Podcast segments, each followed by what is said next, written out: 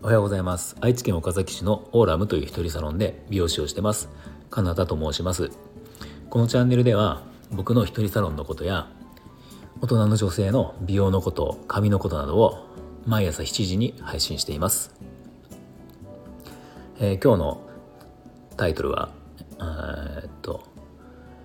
美容師はみんな喋るのが得意なのか？というタイトルですねなんとなく美容師さんっていうのは会話をたくさんしてるイメージがあると思うので世間的には。まあ、みんなその会話が得意とかコミュニケーションが得意なのかなと思ってる人もいるかもしれないですね。で、えっ、ー、とまあ僕はっていう話なんですけど僕の場合はもともとは苦手な方ですね。喋るのっていうかまああのまあ別にプライベートでもずっと喋るタイプでもないですし、まあ、例えば何人かで集まった時に中心でこういっぱい喋ってるようなタイプでもないですね。まあ、別に暗いわけでは全くないんですけど人見知りももともとありますしどっちかっていうと。なのでもともとその喋るのが得意とかコミュニケーションが得意っていう方ではないんですけどまあさすがに今美容師の仕事を25年近くやってるのでまあこれは嫌でも、まあ、得意とか不得意とかっていうよりは普通にできるようにはなります。うんまあ、慣れ慣れてきますね。でこれまで美容師を美容師の仕事をやってて、まあ、今思うことはあの美容師に必要なのは喋る力っていうよりも、まあ、そういう意味で言ったらあの聞く力とか引き出す力会話話を聞く力とかお客様の話を引き出す力の方がどちらかというと大事かなと思ってます。まあ、それがあれば、まあ、別で別に自分でそのたくさん喋ることっていうのは、まあ、あってもなくてもどっちでもまあいいのかなと思っててでも聞く力っていうのはそのまあ世間話もそうなんですけどそれよりもあの髪型を決める時最初に美容室行くとカウンセリングってねあるじゃないですか髪型どうしますかっていう話からあのいろいろこうオーダーを引いたりするんですけど、まあ、この時に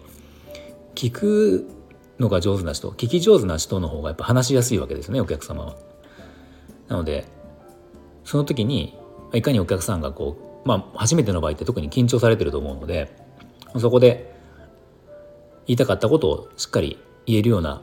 あの空気を作るというかまあその相づちであったりとか質問の仕方であったりとか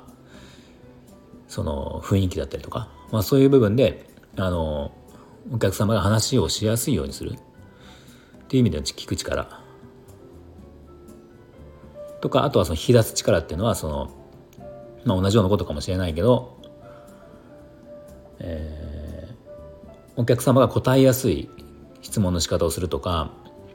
まあ、そういうことですよね。まあ、それによって結局それができるとお客様の印象からは多分話し話すのが上手というか話しやすい美容師さんですよっていうふうになると思うんで、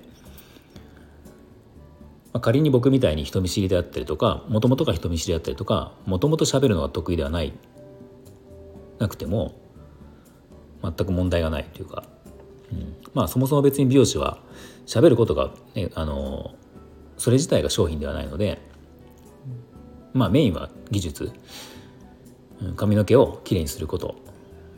が、まあ、メインの仕事なので、まあ、ただそれを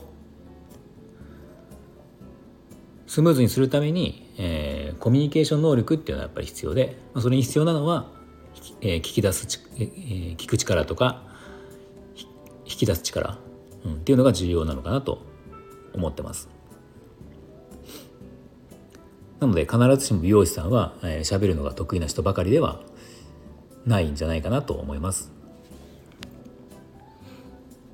はい、じゃ今日のお話が少しでも、えー、共感してもらえるようだったら、えー、いいねボタンを押してください。あと僕の放送を、えー、今後も聞いていただけると思ったらあのスタンド FM のアプリがない方は入れていただいてそちらからフォローができますのでそちらもよろしければお願いします。